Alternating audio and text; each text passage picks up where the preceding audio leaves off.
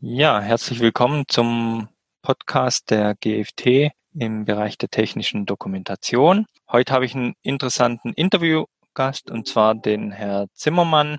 Ja, Herr Zimmermann, wenn Sie sich vielleicht kurz vorstellen, was Sie machen und wer Sie sind. Ja, hallo. Danke für die Einladung. Bin gerne hier. Wer bin ich?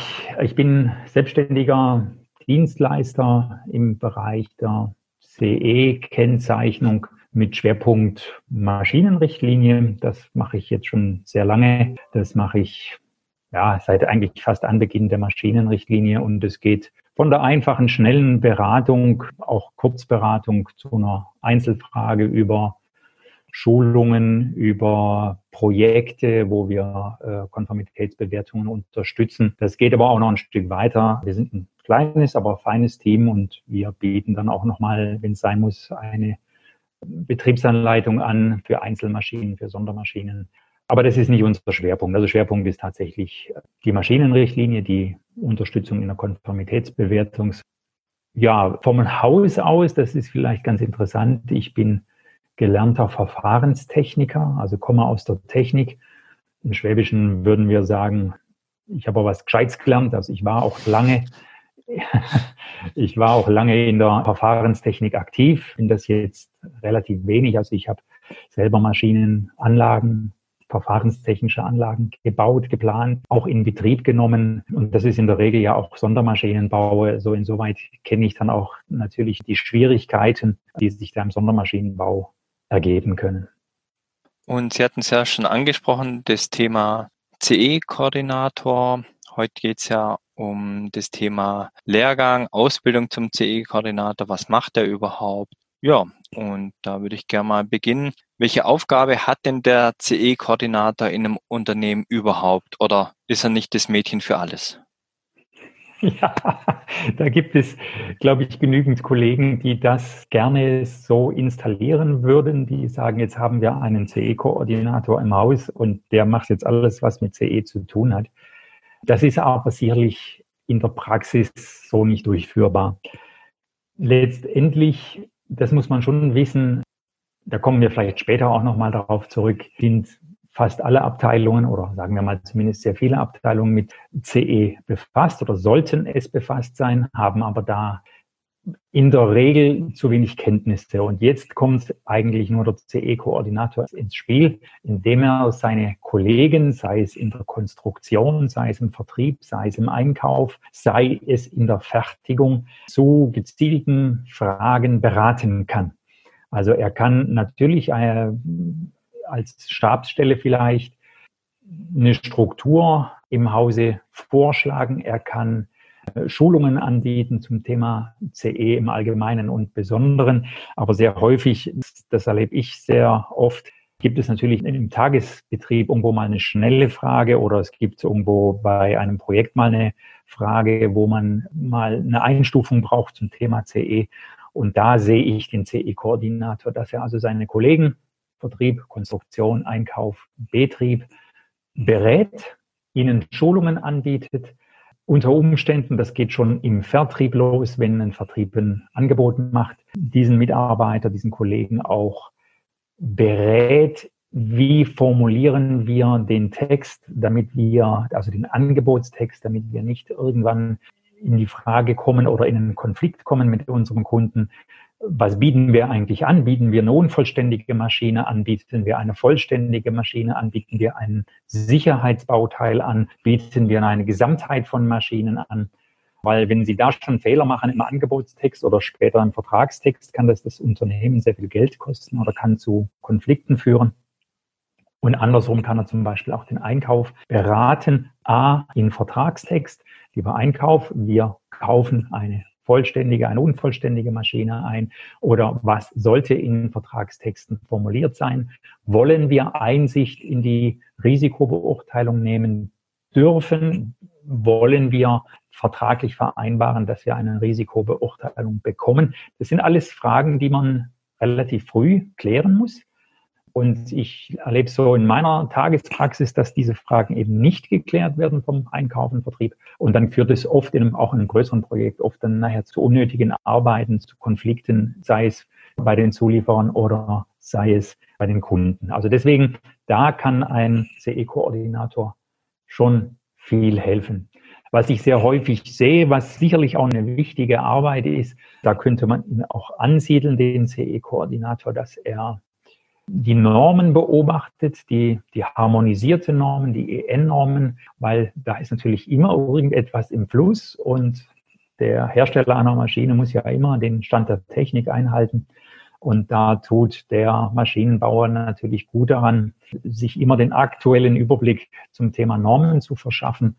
Das ist jetzt bisschen vielleicht auch mal eine Fleißaufgabe, aber da kann ein CE-Koordinator helfen und er kann unter Umständen solche Aufgaben dann mit einem internen Rundbrief, Newsletter, den er im Haus verteilt, dann einfach auch allen Kollegen zugutekommen lassen. Das gilt übrigens auch nicht nur für Normen, das gilt natürlich auch für alle Fragen rund um Richtlinien. Also nur mal als Beispiel, der Leitfaden Maschinenrichtlinie wird ja in gewissen Abständen immer wieder fortgeschrieben. Und ja, da lohnt es sich dann natürlich auch, den Konstruktionskollegen unter Umständen mal eine Hilfestellung zu geben und auch diese Unterlagen zu sammeln und bereitzustellen. Sicherlich kann ein CE-Koordinator bei einer Risikobeurteilung unterstützen.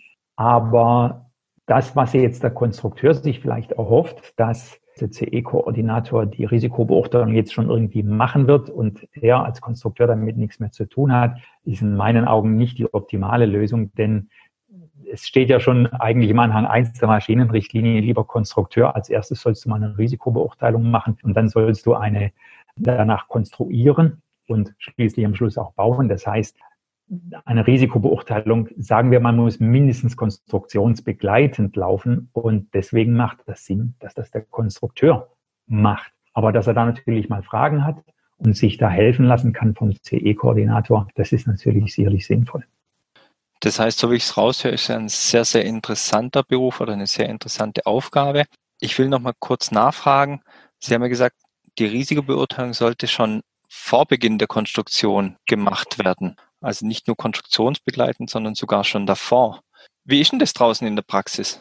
Ja, das ist jetzt eine Frage, wollen Sie die wirklich im Podcast bringen? Also ich erlebe es in meiner täglichen Praxis als externer Dienstleister doch relativ häufig so, dass ich einen Anruf bekomme und da heißt es dann, Herr Zimmermann, da steht gerade unsere Anlage noch oder unsere Maschine, die wird gerade verpackt oder nächste Woche verpackt und geht dann zum Kunden. Könnten Sie vielleicht jetzt noch schnell mal eine Risikobeurteilung machen? Oder was ich auch schon erlebt habe, die Maschine steht schon beim Kunden und läuft schon beim Kunden und irgendeinem, vielleicht sogar beim Kunden, also beim Betreiber, ist mal irgendwann aufgefallen, hör mal, wir haben noch gar keine CE-Konformitätserklärung oder was auch immer. Das heißt, ich bin auch schon gerufen worden zu Maschinen, die schon längst in Betrieb genommen sind. Und das ist natürlich immer kritisch. Erstens, weil der Hersteller gar nicht weiß, ja, wie sicher ist meine Anlage oder wie konform ist eigentlich meine Anlage, CE-konform. Das ist also einmal schon das technische Risiko und zweitens ist das, wenn man es ganz genau nimmt, ja eigentlich ein bisschen illegal, denn er darf die Maschine so nicht in Verkehr bringen. Das mal so zum einen. Zum zweiten, wenn ich etwas finde an der Maschine, einen Mangel, einen sicherheitstechnischen Mangel finde, dann ist das, wenn wir den dann beheben müssen, wenn die Anlage also gerade schon fast auf dem LKW steht oder wenn die Anlage schon beim Kunden steht, ist das natürlich die teuerste Variante, diesen Mangel zu beheben. Wenn wir ihn im Konstruktionsprozess finden, den Mangel, dann müssen wir nur in Anführungsstrichen umkonstruieren. Und dann ist es natürlich sehr viel günstiger. Also wir sparen da unglaublich viel Geld. Aber das sind natürlich verdeckte Kosten, die sieht man natürlich häufig ja erst sehr, sehr spät, wenn überhaupt. Insoweit, wenn ich Konstrukteure schule und sage ihnen, ja, wann macht ihr denn so eure Risikobeurteilung, dann bekomme ich häufig die Antwort, ja, wir machen das dann nach der Konstruktionsphase, dann ist es schon immer schlecht. Aber wenn Sie es wenigstens vor der Inverkehrbringung machen, will ich ja gar nicht so laut meckern. Wenn ich Ihnen aber dann erzähle, naja, ihr solltet die eigentlich vor der Konstruktion machen, dann kriegen die natürlich erstmal Schnappatmung, die, die Konstrukteure, äh, und sagen, ja, wie soll ich denn das machen? Ich sitze da vor einem leeren CAD und dann soll ich Risikobeurteilung machen. Und dann ist es natürlich so, ein Stück weit haben viele Konstrukteure das ja gelernt, sicher zu konstruieren. Es ist nicht so, normalerweise, dass die in einem luftleeren Raum anfangen und sagen, wir haben noch nie was von Sicherheit gehört. Also in sehr vielen Fällen ist dem Konstrukteur schon klar, ich habe hier eine gefährliche Bewegung und ich muss da eine Schutzzelle drumherum bauen oder ich muss hier Sicherheitsabstände einhalten oder ich muss eine bewegliche trennende Schutzeinrichtung vorsehen und dann machen die das ganz automatisch mit. Insoweit haben die sehr häufig tatsächlich konstruktionsbegleitend, ohne dass sie es wissen, schon eine Risikobeurteilung gemacht, nur sie haben es halt nicht aufgeschrieben. Da liegt die Gefahr drin, dass natürlich einzelne Aspekte vielleicht auch mal vergessen werden vom Konstrukteur. Aber es ist nicht so, dass ein Konstrukteur überhaupt gar keine Ahnung hat von Risikobeurteilung. Nur er weiß es nicht. Und es gibt natürlich, wenn man mal anfängt im Basic Engineering, also mal nur die Produktidee hat, da habe ich den einen oder anderen Fall auch schon erlebt, macht es natürlich schon Sinn, wenn man mal über eine Produktidee nachdenkt, gleich sofort auch mal ein paar Gedanken dazu zu schreiben, wo könnte es bei einer Maschine, die wir im Augenblick nur im Hinterkopf haben, zu Sicherheitsfragen kommen, also zu Gefährdungen kommen und wie könnten wir das unter Umständen auch gleich konstruktiv, also nicht mit Schutzmaßnahmen, sondern gleich konstruktiv lösen. Insoweit, ja, sehr vorteilhaft, die Risikobeurteilung relativ früh im Konstruktionsprozess zu starten. Und da kann natürlich ein CE-Koordinator helfen, auch ein paar Schranken, ein paar innere Schranken abzubauen und den, den Konstrukteur einfach in diesem Prozess ein bisschen zu unterstützen. Ja, genau, darauf wollte ich hinaus. Am Schluss kann es ja dadurch Kosten einsparen für das Unternehmen, wie Sie auch schon erwähnt haben. Das Thema Sicherheit ist natürlich sowieso wichtig und wenn ja ein CE-Koordinator vielleicht mit im Boot ist, man sagt ja immer, vier Augen sehen mehr als zwei, wie Sie auch angesprochen haben, findet auch er vielleicht noch einen Tipp, eine Idee, wie man da noch was lösen kann. Das ist ein sehr guter Hinweis. Natürlich ist jeder betriebsblind eben auch der Konstrukteur mit der Zeit und allein die Aufgabe kann auch ein CE-Koordinator gut übernehmen in meinen Augen, dass er im Vier-Augen-Prinzip die Arbeit damit beurteilt und Fehler ganz am Anfang schon findet. Haben Sie recht, ja damit sind wir schon mitten in meiner zweiten Frage. Wird denn der CE-Koordinator im Unternehmen überhaupt in allen Abteilungen ernst genommen oder wird er hier vielleicht auch oft übergangen, weil vielleicht seine Arbeit ja auch Geld kostet, wenn zum Beispiel Änderungen an der Maschine gemacht werden? Ja, leider wird der CE-Koordinator in vielen Häusern nicht so ernst genommen, wie er vielleicht sollte. Das habe ich schon sehr häufig erlebt in meinen Augen kommt es sehr stark dann auch auf den Rückhalt letztendlich der Geschäftsführung an. Wenn die Geschäftsführung erkannt hat, dass CE eine integrale und wichtige Aufgabe im Unternehmen ist, um ja, Compliance irgendwie zu erfüllen und sich der CE-Koordinator diesen Rückhalt wirklich hat und dann eben auch einschreiten kann, dann wird das sicherlich eine erfolgreiche Arbeit sein wenn schon die äh, Geschäftsführung einfach nur mal sagt, ich lasse jetzt irgendeinen in eine Schulung gehen, damit wir einen CE-Koordinator im Haus haben und dann will ich mit dem Thema nichts mehr zu tun haben, dann wird es unter Umständen für diesen Mitarbeiter, für diese Mitarbeiterin, die das dann übernimmt, richtig schwierig. Ich habe es oft erlebt, dass ausgebildete CE-Koordinatoren, wenn die wieder in ihr Unternehmen zurückgehen, durchaus sicherlich motiviert dass die aber, weil sie dann jetzt auch ein paar Ideen ins Haus reinbringen, weil sie sagen, passt auf, so wie wir bisher gearbeitet haben, können wir nicht mehr arbeiten, wir müssen ein paar Prozesse umstellen. Sie können sich das sicherlich gut vorstellen. Dann, dann gibt es natürlich die Kollegen, mit denen man schon auch eine längere Beziehung hat vielleicht, die dann sagen, du, das machen wir jetzt schon seit 15 Jahren so. Da muss jetzt du nicht kommen und mir erklären, dass wir das jetzt ganz anders machen. Also diesen Fall gibt es sehr häufig. Und Sie kennen ja vielleicht auch den Spruch, der Prophet im eigenen Lande gilt nichts.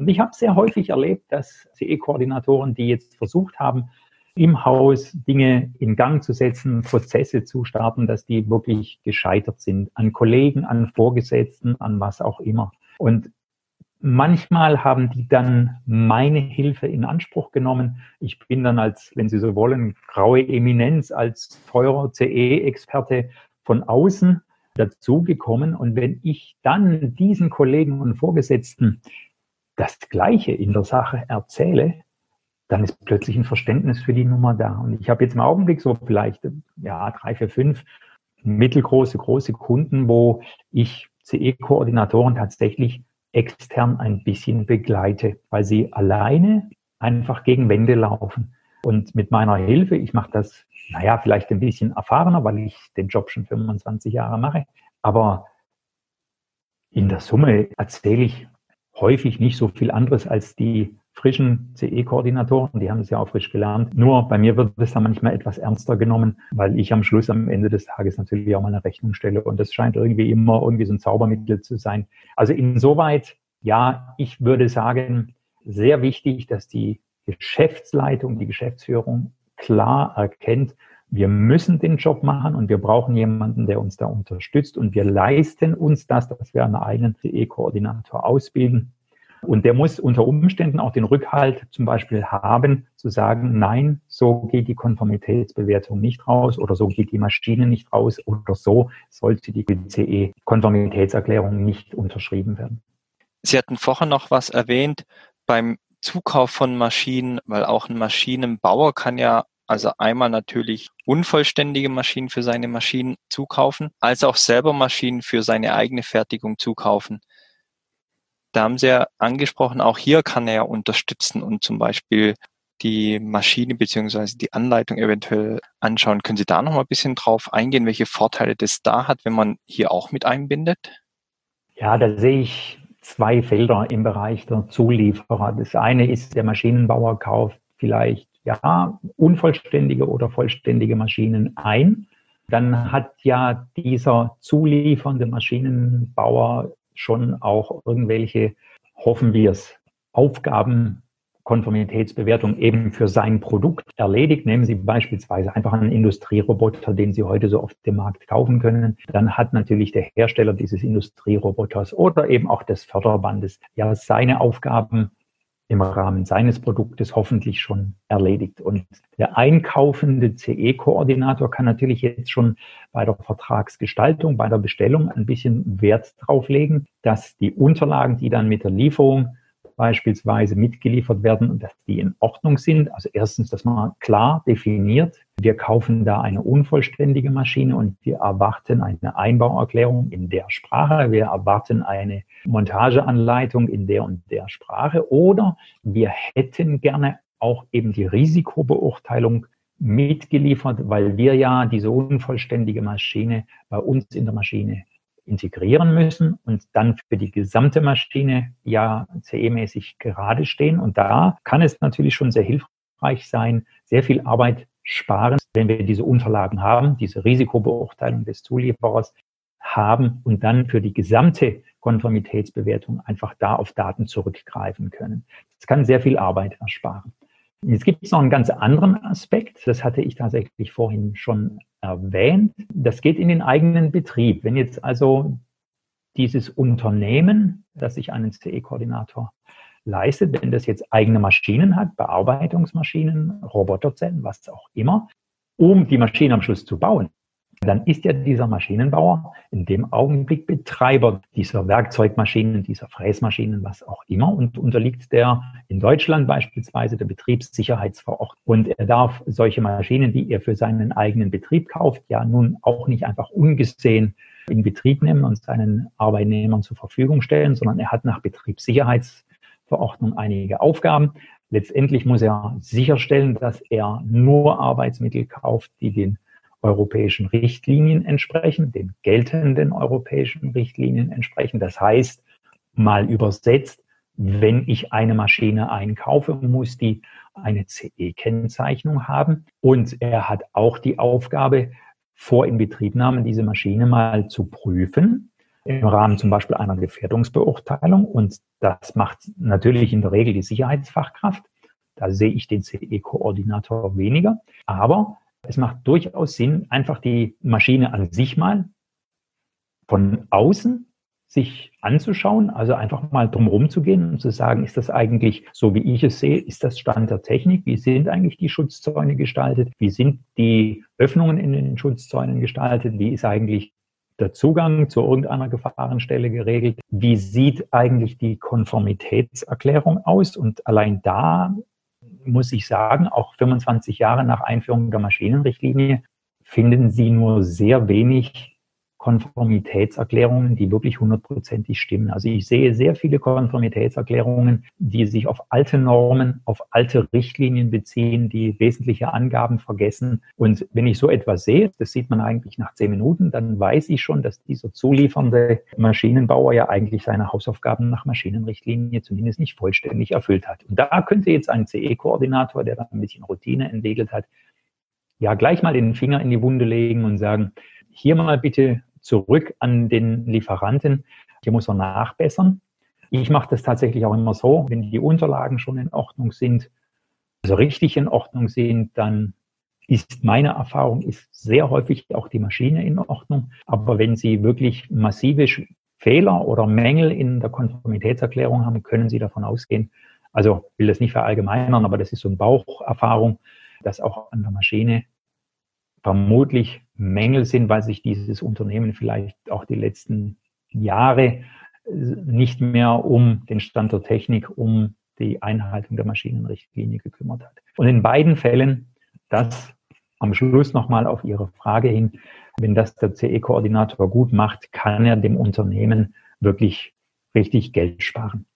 Ja, perfekt. Das heißt, auch hier haben wir Feld, wo der CE-Koordinator auf jeden Fall unterstützen kann und Genau, also Geld sparen beziehungsweise dafür zu sorgen, dass auch Maschinen, die zum Beispiel zugekauft für die eigene Maschine oder betrieben werden, wirklich Stand der Technik entsprechen. Ja, dann würde ich sagen, gehen wir vielleicht mal den CE-Prozess durch, wo ja der CE-Koordinator beteiligt ist. Wir hatten ja angesprochen, schon vor der Konstruktion sollte ja der CE-Prozess beginnen. Ja, welche Schritte folgen denn dann und wo mit welcher Abteilung muss denn hier der CE-Koordinator unterstützend oder begleitend tätig sein?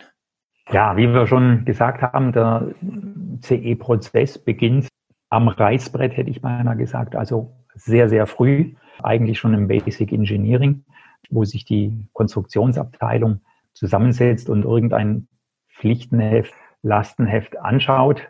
Ja, ich gehe sogar noch einen Schritt vor. Der CE-Prozess beginnt tatsächlich schon im Vertrieb. Ich möchte irgendein Produkt verkaufen. Ich schicke meinen Vertriebler dahin.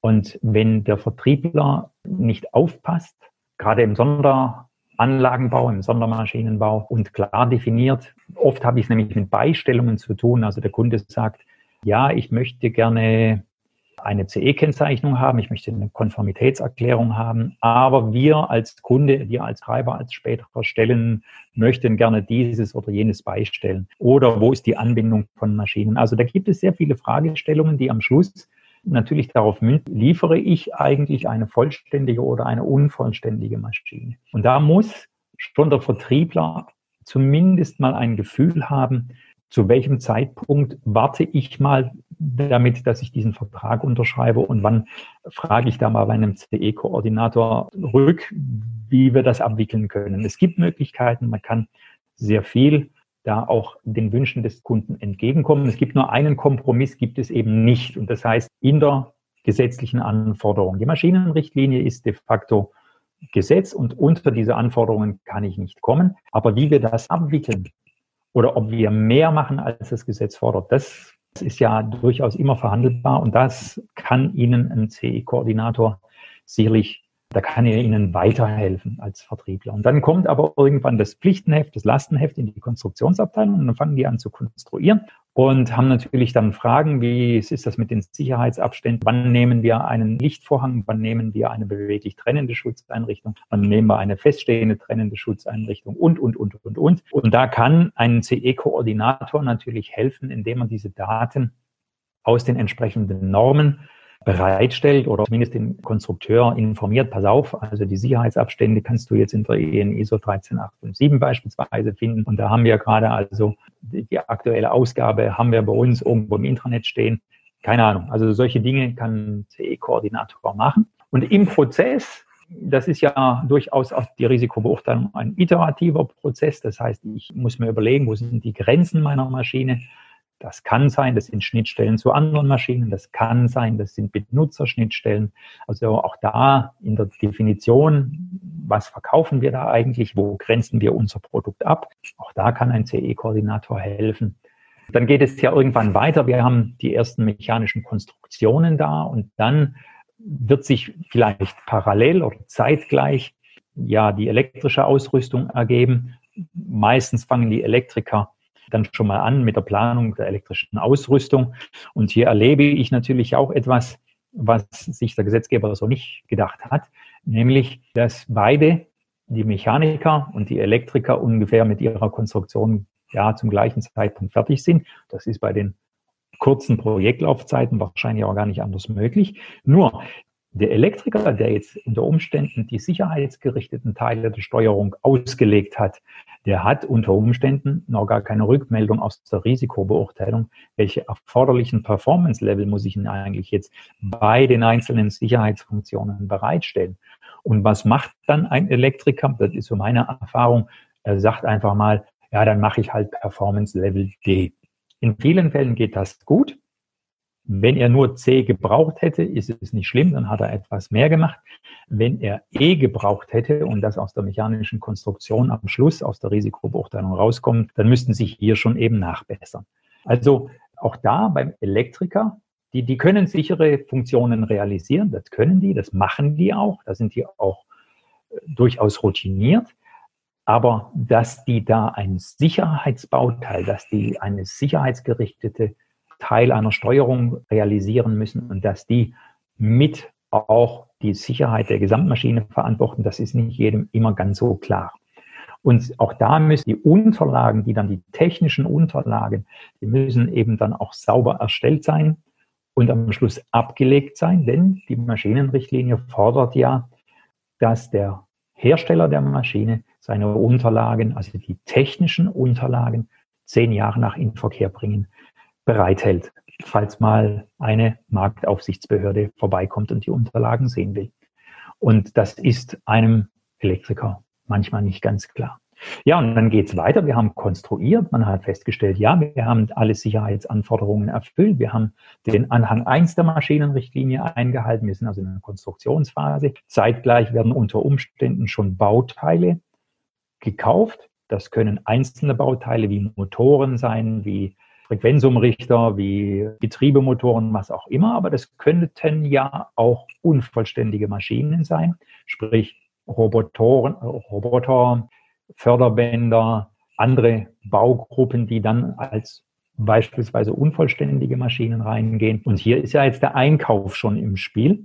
Der Einkauf, der jetzt mit den Lieferanten, die eben die Teilkomponenten liefern, dann kommunizieren muss, welche Unterlagen liegen bitte wann vor. Es ist für den Konstrukteur ja immer ganz hilfreich, wenn er eine unvollständige Maschine integriert und schon im Konstruktionsprozess, also wenn vielleicht diese unvollständige Maschine noch gar nicht da ist, schon wichtige Informationen hat, die zur Risikobeurteilung der gesamten Maschine irgendwie beitragen können. Das ist eben auch ein Teil des CE-Prozesses, der Einkauf. Und dann wird das Ding am Schluss zusammengebaut, also die Maschine entsteht die wird auch in der üblicherweise, äh, da gibt es sicherlich Ausnahmen, aber üblicherweise wird eine solche Maschine beim Hersteller aufgebaut und funktionsgeprüft. Und dann gibt es zwei Varianten oder sagen wir anders. In beiden Fällen muss dann auch validiert werden, haben wir die Maschine eigentlich auch so gebaut, wie sie konstruiert wurde. Das nennen wir als CE-Koordinatoren Fertigungskontrolle. Also haben wir die Sicherheitsabstände eingehalten, haben wir die Performance-Level eingehalten, haben wir andere Dinge eingehalten, Nachlaufzeiten eingehalten, was auch immer. Also das muss auch protokolliert werden. Die Schaltschrankenbauer müssen protokollieren, dass die elektrische Ausrüstung beispielsweise der EN 60204 Teil 1 entspricht, muss die Prüfungen machen. Und das sind auch alles technische Unterlagen, die dann ja abgelegt werden müssen, und zwar zehn Jahre lang. So, und jetzt kann es sein, Entweder die Maschine geht so, wie sie ist, weil sie klein genug ist. Auf den LKW wird so zum Kunden gefahren. Der Kunde übernimmt dann vielleicht sogar die Installation oder den Aufbau der Maschine. Dann müsste die Maschine ja schon im Prinzip sicher sein und dann ist die Maschine zu diesem Zeitpunkt bereits in Verkehr gebracht. Das heißt, Konformitätserklärung, Betriebsanleitung müssen da sein. Ja, den haben wir noch vergessen. Der technische Redakteur ist natürlich auch ein sehr wichtiger Mitarbeiter für für die CE-Konformitätsbewertung, denn er schreibt am Schluss die Betriebsanleitung, die eben auch die Restrisiken beschreibt, die an der Maschine vielleicht noch verblieben sind.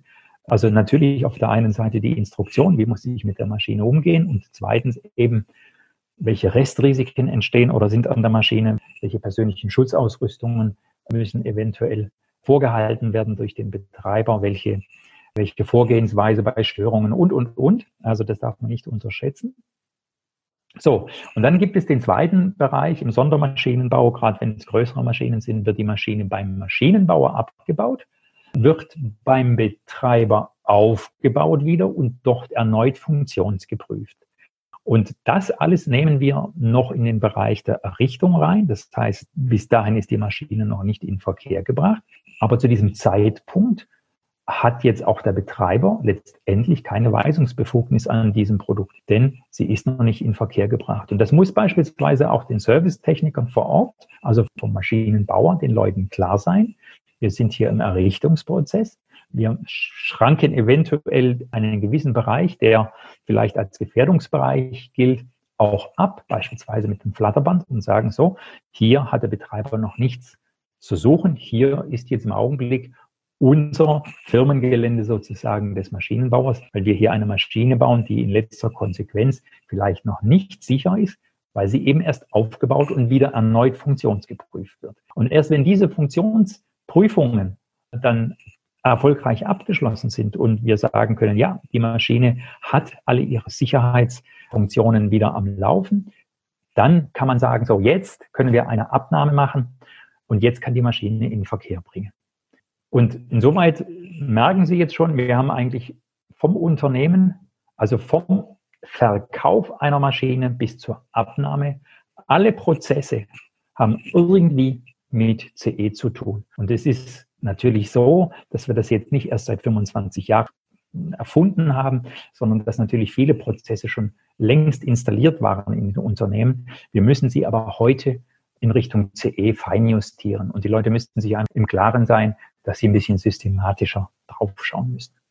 Okay, das heißt, was ich jetzt mitnehme, ist, dass der CE-Koordinator natürlich auch den Blick bei den einzelnen Mitarbeitern für den CE-Prozess beziehungsweise für die Risiken, die ja vielleicht auch vorhanden sein können, wenn man sich nicht dran hält, ja öffnet beziehungsweise die Antennen ein bisschen schärft.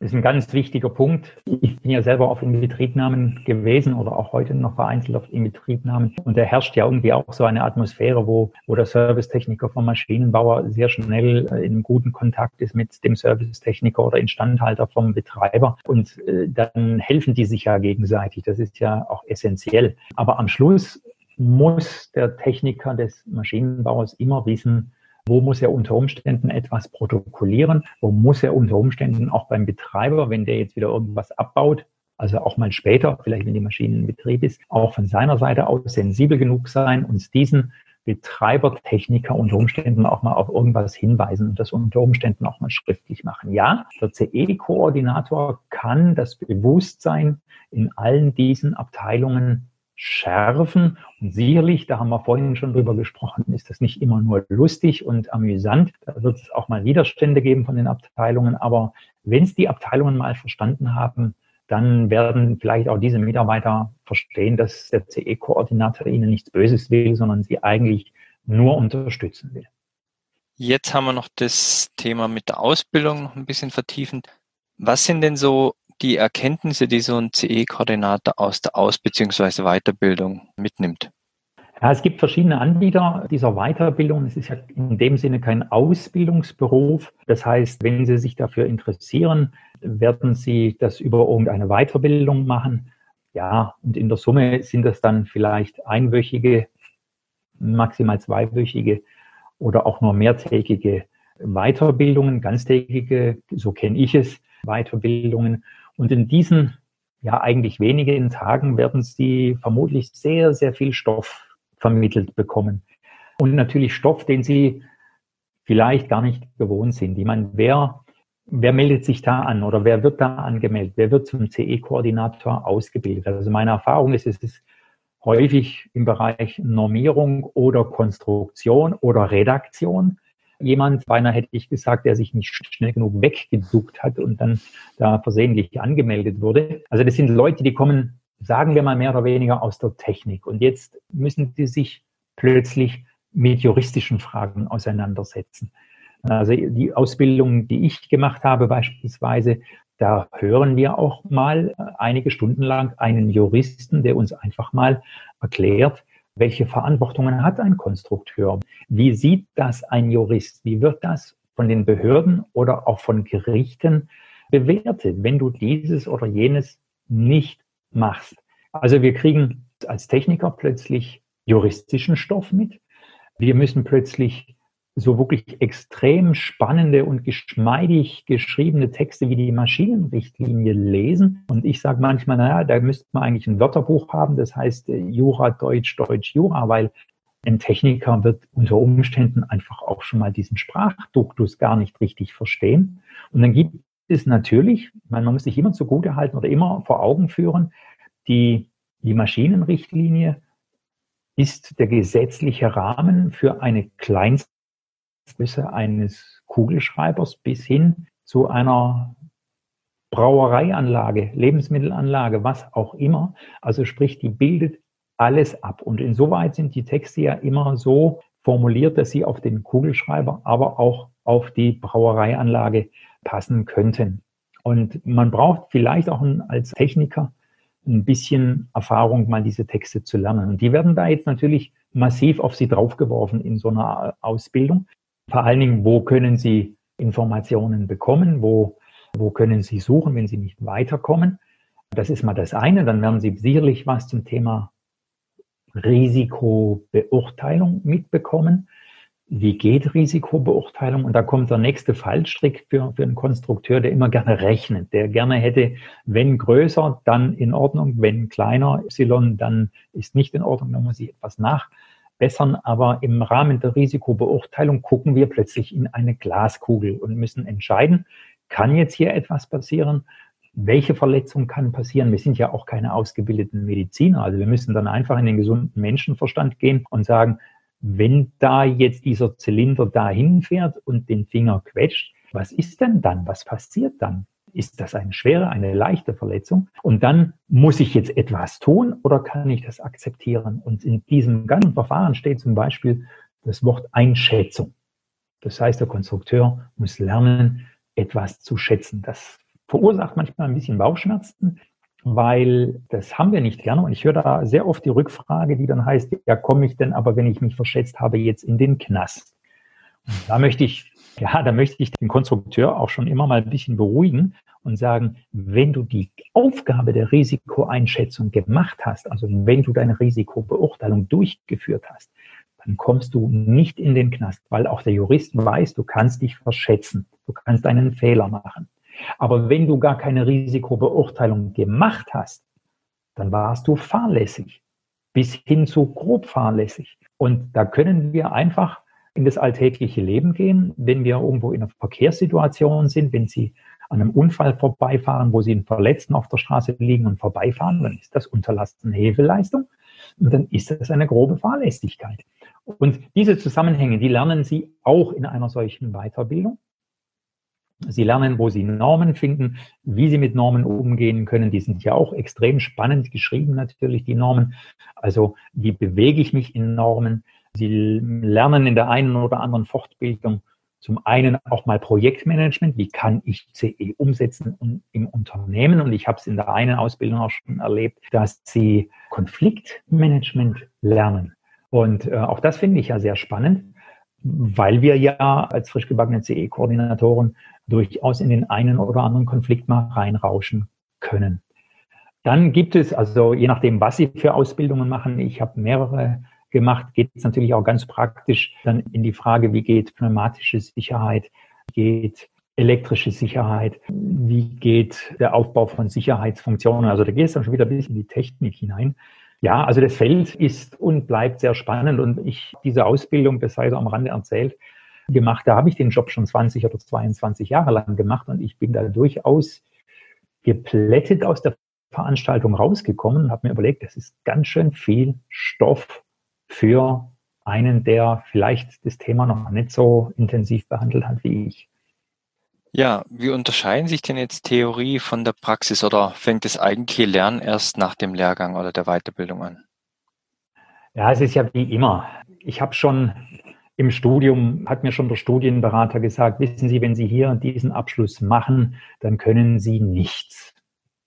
Und das hat uns als Studenten ja unglaublich motiviert. Ne? Das können Sie sich vorstellen. Sie lernen sich da einen Wolf und dann sagt Ihnen irgendein so Prof oder so ein Studienberater, eigentlich, wenn du hier rauskommst äh, mit deinem Diplom, damals gab es noch Diplom, dann kannst du nichts. Und die Wirklichkeit war aber so. Also Sie kommen raus und stellen erstmal fest, ja, wie mache ich denn dieses oder wie mache ich jenes? Und Sie wissen tatsächlich erstmal so gut wie nichts. Was Sie aber gelernt haben im Studium ist, als Ingenieur beispielsweise oder als Techniker zu denken und sich zu überlegen, wie komme ich an die Informationen, die ich brauche. Und das würde ich hier fast eins zu eins übertragen. Wenn Sie jetzt mit diesem geballtem Wissen und mit den prallen Ordnern, die Sie dann mitnehmen aus der Veranstaltung, dann ins Unternehmen kommen und dann kommen vielleicht gleich die Kollegen auf Sie zu und sagen, ja, du hast doch diesen CE-Koordinator gemacht, da hätten wir gleich noch fünf Fragen. Dann sind das ja immer irgendwelche Fragen, die genau nicht in der Ausbildung dran genommen worden sind. Und dann stehen Sie erstmal da und denken, Moment, das habe ich ja überhaupt gar nicht gehabt. Also Sie stehen genau da und denken erstmal, hey, was habe ich da eigentlich gelernt? Und wie komme ich jetzt in Information und was kann ich jetzt meinem Kollegen sagen? Also ich glaube, und das habe ich relativ häufig erlebt, dass die frisch ausgebildeten CE-Koordinatoren erstmal unsicher sind, und ja das gelernte Wissen ja versuchen müssen, erstmal auf ihr spezielles Unternehmen zu übertragen. Bauen wir jetzt gerade Kugelschreibermaschinen oder bauen wir Brauereianlagen oder kaufen wir nur Maschinen zu? Und da hat ja jedes Unternehmen wirklich seine eigene Expertise und seine eigene Erfahrung und sein eigenes Umfeld. Und da müssen Sie sich als frischer CE-Koordinator durchkämpfen. Sie sollten genügend Rüstzeug haben, wo kann ich die Information herkriegen? Wer kann mir unter Umständen auch extern weiterhelfen? Also ich habe einige Unternehmen tatsächlich über einen gewissen Zeitraum begleitet. Die hatten einen frischen CE-Koordinator oder sogar zwei frische CE-Koordinatoren ausbilden lassen. Die kamen zurück und waren am Anfang ja erstmal sehr unsicher, wie müssten sie das jetzt im eigenen Unternehmen anfangen, anfassendes Thema. Und die habe ich von außen über quasi mehrere Schulungs- oder Workshop-Tage tatsächlich begleitet. Und jetzt habe ich aber den Eindruck, dass die am Laufen sind. Jetzt gibt es ab und zu mal noch eine kleine Rückfrage, wenn es um eine Spezialfrage geht. Das heißt, ich habe denen so einen kleinen Starthilfe geben können, dass die mal ins Laufen kommen, weil sehr häufig ist genau der Fall, der jetzt in ihrem Unternehmen stattfindet, eben in, der, in, in dieser theoretischen Ausbildung dann nicht so dezidiert ja, behandelt worden. Und da muss man dann eben einfach lernen, wie komme ich zu meiner Information. Und ja, eins noch, ich meine, es ist ein bisschen wie beim Autofahren. Wenn Sie frisch den Führerschein haben, dann ist heute Autofahren sicherlich auch nicht leicht und Sie stellen fest, um Gottes Willen, auf was muss ich denn alles achten und dabei soll ich auch noch schalten und diese komischen Schilder da an der Seite beachten. Aber wenn Sie natürlich mal einige Jahre gefahren sind mit dem Auto, dann haben Sie vieles quasi vegetativ gelernt und so schätze ich das. Es ist jetzt vielleicht ein weit hergeholter Vergleich, aber wenn Sie mal Erfahrung haben mit CE, dann werden Sie einfach ein paar Dinge auch verinnerlichen können und dann können Sie relativ schnell auch eine, eine gute Entscheidung treffen. Ja, wir hatten es ja angesprochen, das Thema Begleitung. Was haben Sie denn noch für Tipps oder wo gibt es Fettnäpfchen, wo man, wenn man frisch aus der Außenweiterbildung kommt, vielleicht reintreten kann oder die man vermeiden kann? Ja, Fettnäpfchen ist eine gute Frage. Also Fettnäpfchen vielleicht, aber das ist nicht ganz ernst gemeint, ist äh, aus der CECO-Ausbildung zu kommen und dann zu sagen, so, ich bin jetzt CE-Keks und ich sage euch jetzt mal, wie das jetzt hier weitergeht. Da werden Sie natürlich auf Ablehnung stoßen im Unternehmen. Aber das, denke ich, werden die meisten wissen. Was könnte ich Ihnen jetzt als Tipps oder Tricks für die Praxis verraten? Ich glaube, eines der wichtigen, wichtigsten Tipps könnte sein, dass Sie als frischer CE-Koordinator gucken müssen, dass Sie sich Ihre Informationsquellen aufbauen. Das kann im Internet sein, dass Sie sich einfach ein paar, da gibt es ja einige Plattformen, wo Sie gucken können. Also es gibt da Quellen im Internet, will da jetzt nicht alle nennen. Das wäre auch niemals ein Anspruch auf Vollständigkeit. Aber wenn Sie unter maschinenrichtlinie.de gucken oder unter ce-richtlinien.de gucken oder in vielen anderen Quellen schauen, auch dann bei der EU-Kommission direkt sich die entsprechenden Gesetzestexte runterladen, sodass sie am Anfang mal schnell einen Informationspool haben, wo sie dann auch schnell mal rückschauen können. Also mir geht es, ich mache den Job ja nun wirklich intensiv seit vielen Jahren und ich glaube, ich habe fast jeden Tag mal die Maschinenrichtlinie offen, um nochmal den Wortlaut genau zu lesen, um rauszufinden, ob das jetzt auf meine Maschine, die ich im Augenblick im Fokus habe, passt oder nicht. Und dann habe ich zum Beispiel eben auch den Leitfaden Maschinenrichtlinie, das ist dieses kleine Schriftstück mit diesen etwa 560 Seiten. Das müssen Sie natürlich als CECO nicht auswendig lernen, aber Sie Sie sollten einfach mal, mal reingelesen haben, damit Sie wissen, wie, wie funktioniert zum Beispiel so, so eine Leitfadenmaschinenrichtlinie, was kann der helfen. Also Sie kommen ja aus der Ausbildung raus und wie gesagt, Sie können sich die Informationen oft nicht direkt herrufen. Sie brauchen einfach ein paar Quellen, wo Sie einfach selber nachschauen können. Zweite Tipp, den ich habe, aber das ist vielleicht jetzt auch nichts Sensationelles, ist, bilden Sie Netzwerke mit, mit anderen CECOs, wie ich die liebevolle nenne, also CE-Koordinatoren.